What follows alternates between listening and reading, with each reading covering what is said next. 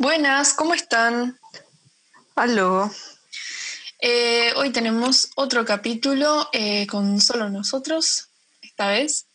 Em, eh, estamos emocionados igual por ya poder intentar tener invitades. Hay problemas técnicos, pero, pero se hace lo que se puede y, y, nos gusta bastante lo que, lo que logramos hasta ahora. Así que, em, nada, hoy tenemos un tema polémico también. como, como suele suceder. Este sí creo que más que otra cosa va a ser como mucha opinión nuestra, ¿no? Sí, sí, sí, sí. Eh, entonces, nada, teniendo eso en cuenta, eh, nada, son como cosas que nos cuestionamos todo el tiempo, eh, como la mayoría de los temas que tocamos en el podcast, y, y nada, y que nos parece que, que son importantes como abrir a, a la conversación.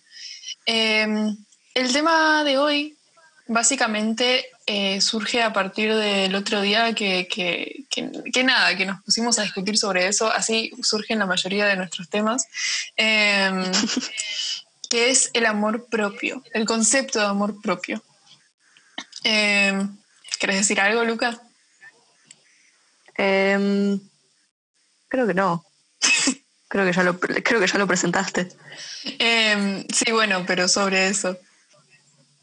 Eh, sí, básicamente eh, el concepto, o sea, no el concepto en sí, sino cómo se termina como deformando y traduciendo.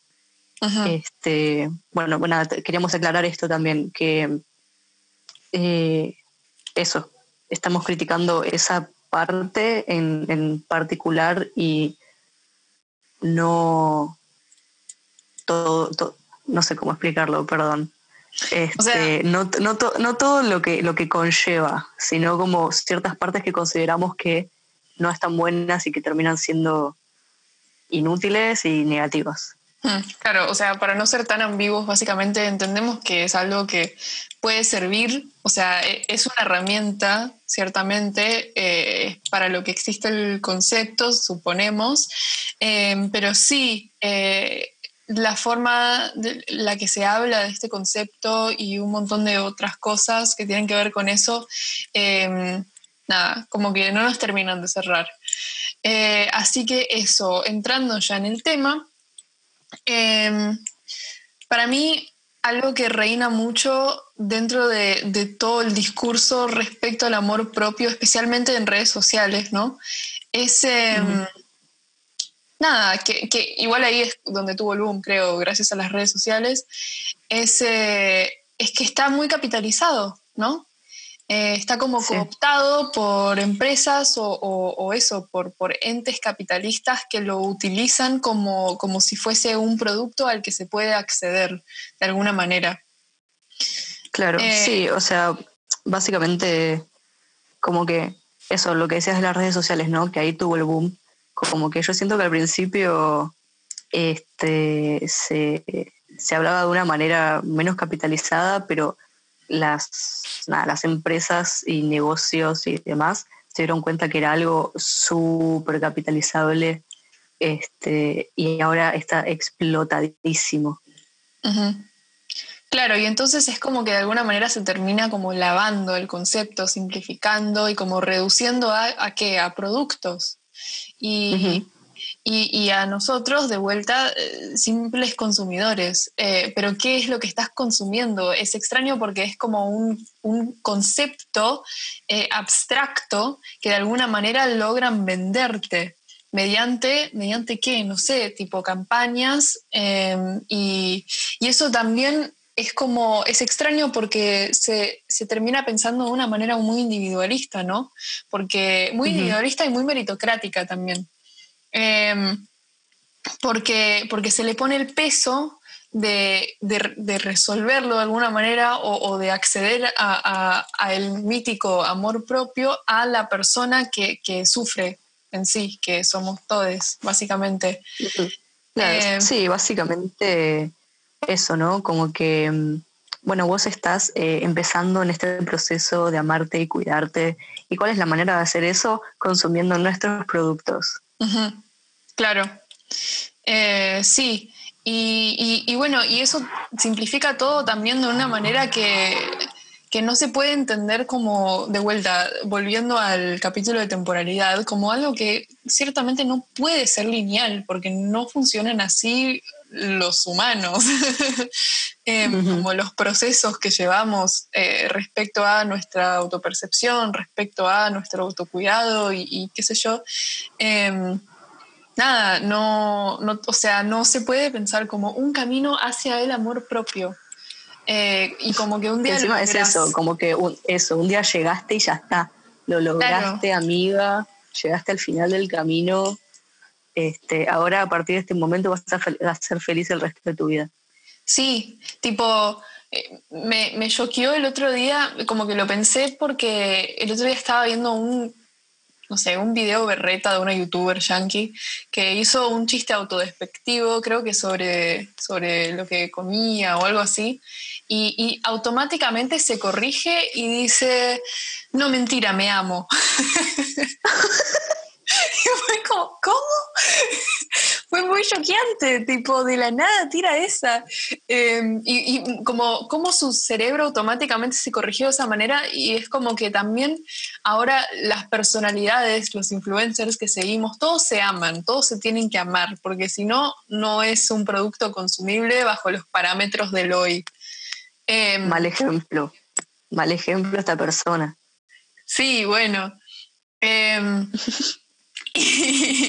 y, entonces eso, pero también igual es como que hay como, dentro de esto también siento que hay como una visibilización de, no sé, problemas alimenticios o, cosas tipo estereotipos socioculturales que nos llevan a eh, tener una baja autoestima o, problemas de salud mental en general, pero que sigue siendo muy simplificado y muy lavado. Es tipo, sí, porque yo hace 10 años me quería matar o, tenía estos problemas y hoy, y hoy ya me amo porque aprendí a amarme. Em, se me curó la depresión porque, porque me amo. Claro. Ya no, ya no tengo ningún trastorno, ya no nada.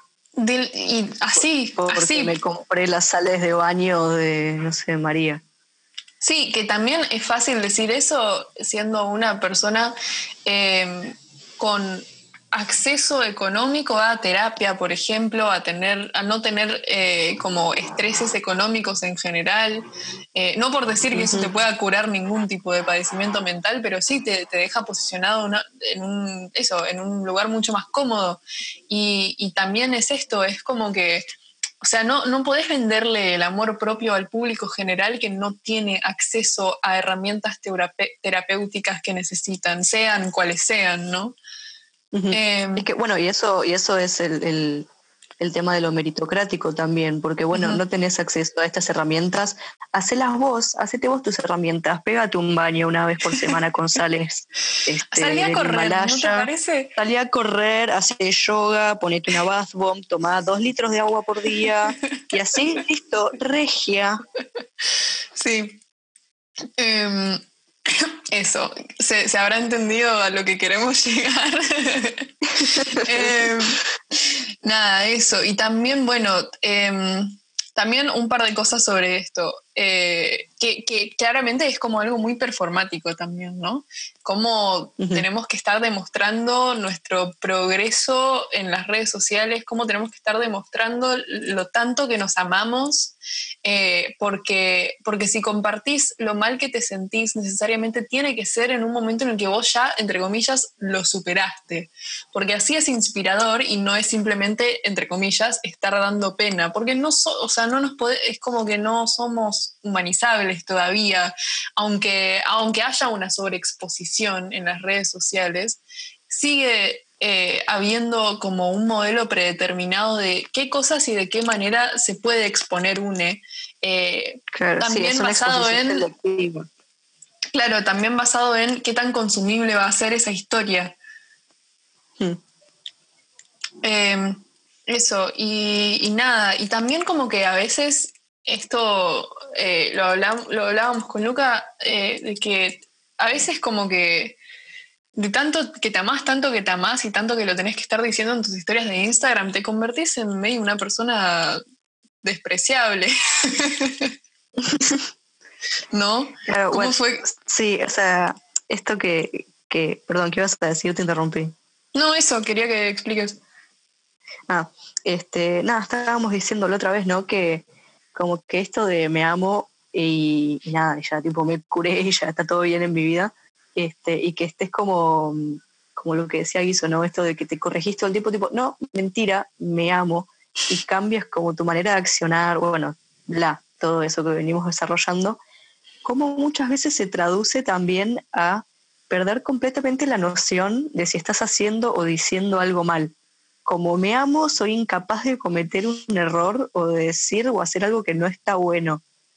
Este, Porque yo ya largué toda la negatividad que hay en mi cuerpo y en mi vida y, Sí, sí, sí, cancelé a todos los tóxicos porque yo no, no puedo, no, yo soy muy Claro, soy incapaz de reproducir nada de eso, yo me amo, este, y como me priorizo siempre, eh, nada, eso, eso, priorizarse, pensar que priorizarse es eh, no escuchar y no eh, repensar cuando estás pudiendo tener una conducta de mierda. Sí, o, también capaz estar ahí para las demás personas cuando te da paja, pero, pero bueno, eh, así funcionan las sociedades y, la solidaridad y, tener amigues. Sí, y, el, cuidado mutuo y tener amigues, claro. Claro, o sea, este el, perdón, pero no vivimos en, eh, como en una sociedad realmente donde puedas sobrevivir eh, siendo un ente individual sin ningún tipo de relación humana.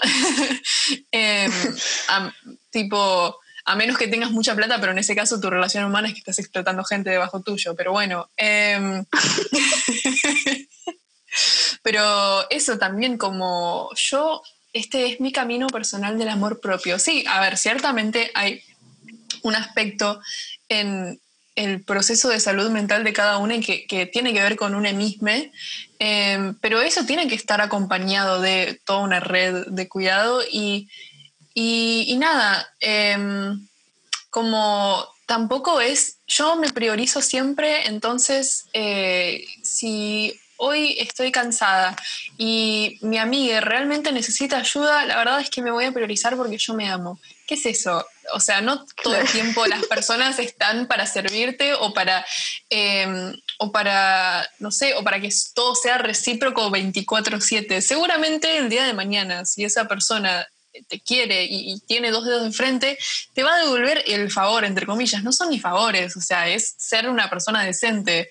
Em, cuando, a ver, obvio que si te están pasando por encima y se están aprovechando de tu bondad y qué sé yo, ahí sí, priorizate, porque es importante saber distinguir eso también, pero no es que porque te amas no vas a estar a disposición para las personas que te pueden llegar a necesitar. Nada. Sí, básicamente eso. Em, y a ver, lo que estamos diciendo no sale de la nada, o sea, realmente eh, tenemos eh, como evidencia empírica de que estos comportamientos se replican un montón. Em, entre personas, seguramente capaz nosotros mismos habremos hecho algo de esto, qué sé yo, obtenido alguna de estas lógicas en algún momento, pero, pero nada, porque, porque eso, porque es muy fácil eh, leer en todas partes, tenés que amarte y no entender realmente qué significa eso o cómo abordar eso. Sí, y bueno, y por eso queríamos este, hablar un poco también lo que, algo que, que hizo, creo que se le hace un poco más fácil desarrollarlo que a mí, eh, el tema de la neutralidad. Mm. Este, sí. Eso es algo que, a, ver, yo desde la primera vez que lo leí me choqueó un montón porque dije, ah, es esto, o sea, era por acá todo este tiempo. Em, bueno, me voy a meter en algo más personal, capaz porque creo que sirve para dar contexto. Em, yo durante toda mi adolescencia, podría decirse, capaz un toque antes, incluso tuve como problemas de, de, alimentación, como de comportamientos desordenados respecto a lo alimenticio. Em, y, y nada, y era como, ¿y cómo voy a resolver esto? Porque yo durante muchos años no tuve acceso a una terapia realmente. Em, y, y no sabía qué herramientas tenía realmente y entonces era como todo lo que yo leía respecto a como eso, como cómo combatir el odiar tu cuerpo, ponele, era, bueno, amate. Y eso es completamente reduccionista, porque, porque, a ver, este tipo de cosas no tienen que ver simplemente con, eh, con los estereotipos sociales. A ver, esto te lo puede decir cualquier profesional que yo claramente no soy, pero tienen que ver con un montón de otras cosas eh, eh, respecto a el control y, no sé, y capaz relacionado a otros problemas de salud mental también. Eh, o sea, no es que porque simplemente porque porque te venden que, el cuerpo ideal hegemónico es tal, vos vas a hacerte mierda para llegar a eso. No es tan simple. Odio que se reproduzca eso, porque, a ver, sí, obvio que, es parte y, que, que, genera toda una cultura horrible alrededor de esto eh, y que es un factor importantísimo, pero, pero no es tan simple como eso. O sea, no es que porque pudiste desmantelar estos estereotipos, vas a poder curar tus desórdenes alimenticios. Eh, o porque pudiste entender que era absurdo tener estos parámetros de belleza, vas a poder de repente resolver estos temas. Eh, como que, nada, o sea, conlleva un montón de otro laburo más que solo amarse. O sea, no es eso, no es eso realmente. Y entonces un día em, leí eh, a alguien que yo sigo que tiene, que como que tiene problemas similares, hablar de la neutralidad sobre el cuerpo, ¿no? Y era como, ok, no es tan fácil como, como decir, bueno, entendí que, que mi cuerpo no está mal de la manera que es, así que me voy a amar porque eso es como muy, es un montón, la verdad, para cualquier persona. Y decía es más que bien como... Eso, ¿no? Es tipo simplificarlo un montonazo de, bueno, ¿te pasa esto? Hace esto, punto. Tipo, como responde amándote y ya está.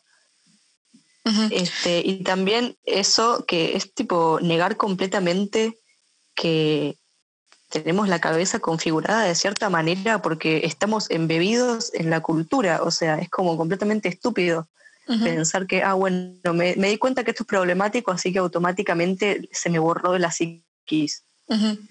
Sí, claro. Y, eso también es como echarle mucho la culpa a la persona que tiene este tipo de padecimientos. tipo, ¿no te das cuenta que es una boludez porque son solo estereotipos? No, pará, baja un cambio. Em, y entonces, bueno, la neutralidad, a eso quería llegar. Eh, era un poco esto, como, bueno, capaz eh, una meta más alcanzable, ponerle si se puede pensar así, sería llegar a una especie de neutralidad sobre el cuerpo, comprender que em, que, no es que tenés que amarlo u odiarlo. Capaz, si tenés una relación tan conflictiva con tu imagen y con la comida, llegar a una especie de neutralidad que te permita entender que no está ni bien ni mal. O sea, es así tu cuerpo como es. Y, eso te puede llevar a una eventual aceptación, ¿no?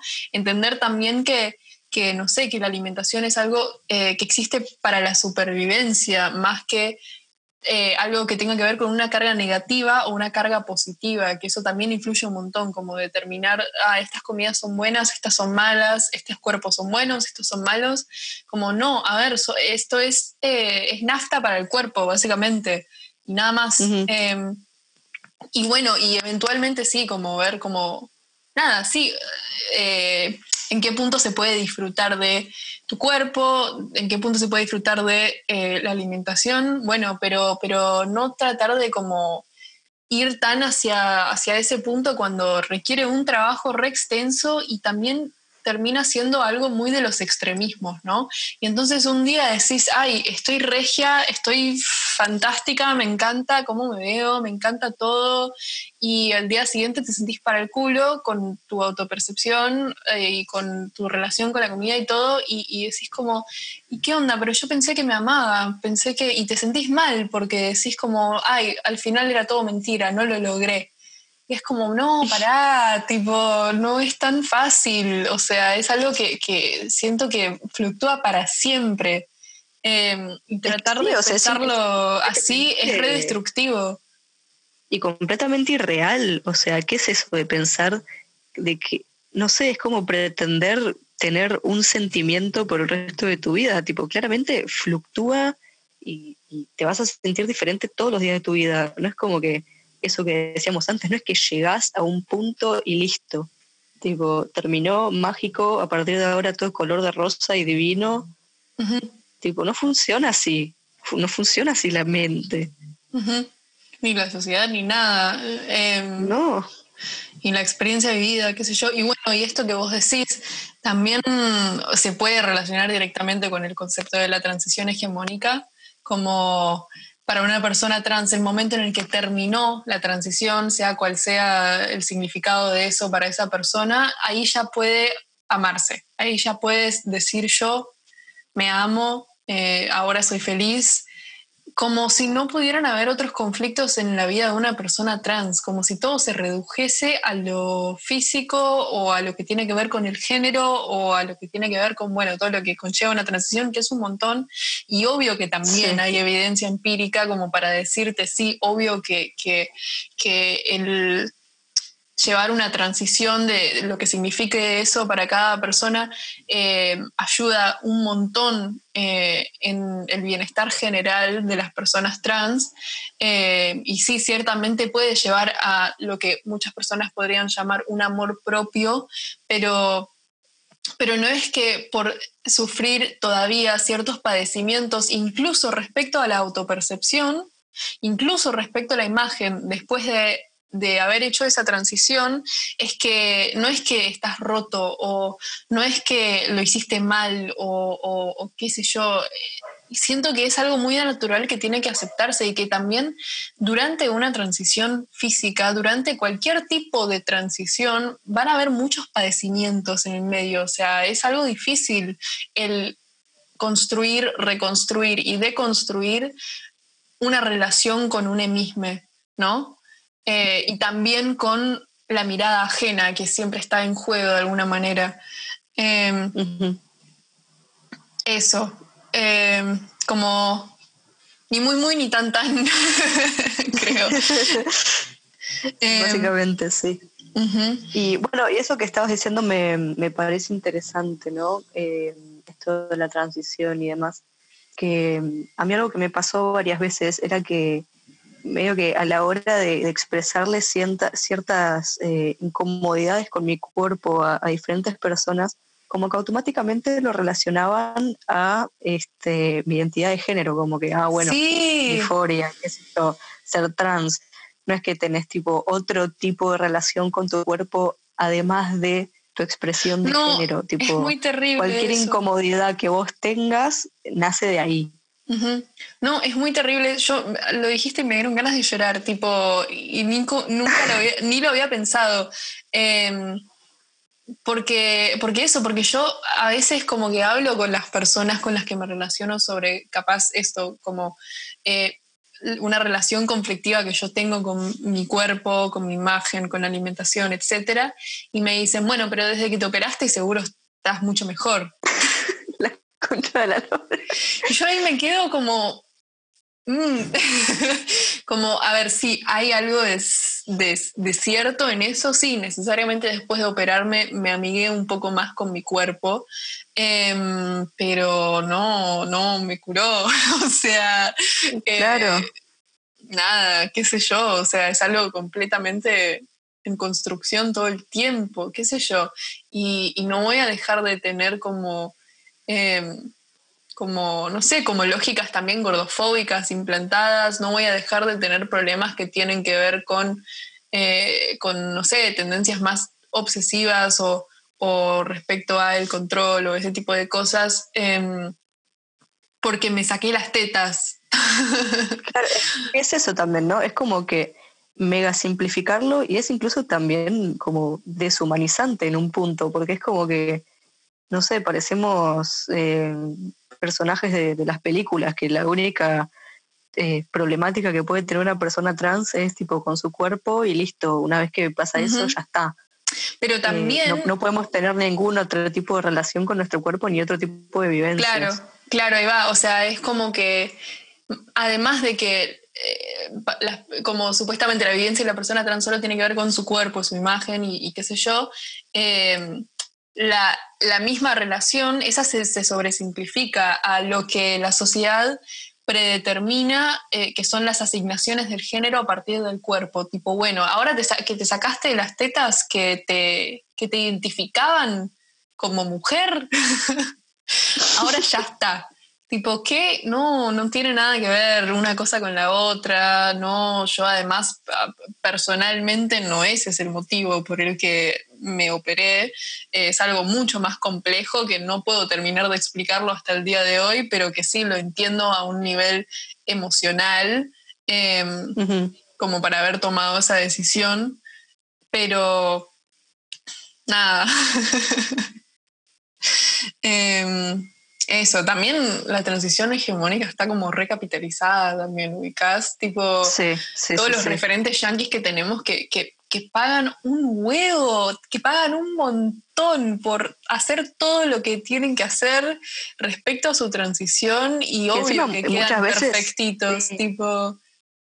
Claro, este, pero que encima muchas veces em, ni siquiera es corte una transición hegemónica bajada por la cultura trans yankee, sino que es tipo una transición hegemónica bajada por el gobierno yankee que los obliga a hacer muchas cosas que capaz ni siquiera quieren hacer, pero dicen, bueno, eh, se ve que es lo que tengo que hacer, así que lo hago.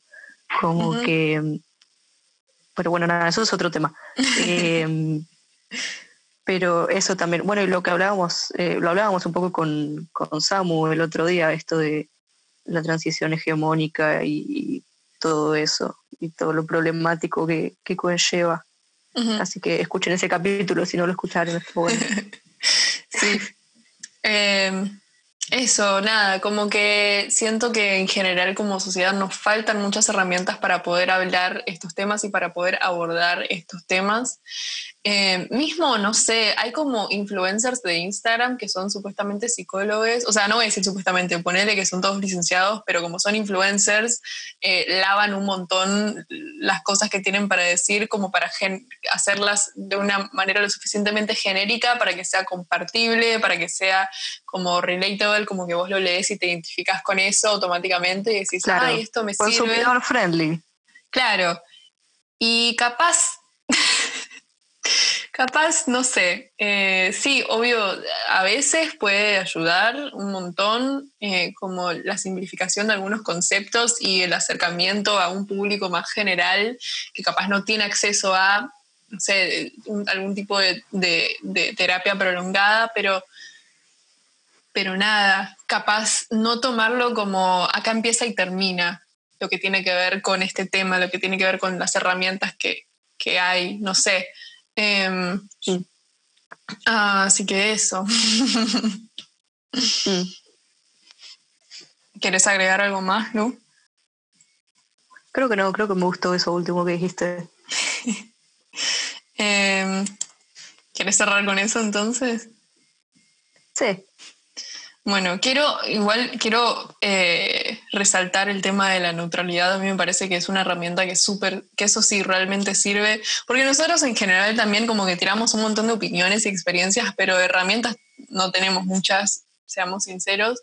Eh, tenemos las que, las que les habremos dicho alguna que otra vez, pero eso, e, esa, ese es un concepto que a mí me ha servido y que sé que le ha servido a muchas personas, así que ténganlo en cuenta si les interesa, no sé, googleen más info sobre eso. Em, Sí, a mí también me, ha servido bastante. Eh, así que eso, nada. Em, bueno, quedó cortito este capítulo, creo. Bueno, un capítulo express para que escuchen mientras, no sé, cocinan o esas cosas. sí, a veces nos piden que sean más cortos los capítulos em, para que sepan lo poco que nos importa eh, ser capitalizables, ¿eh?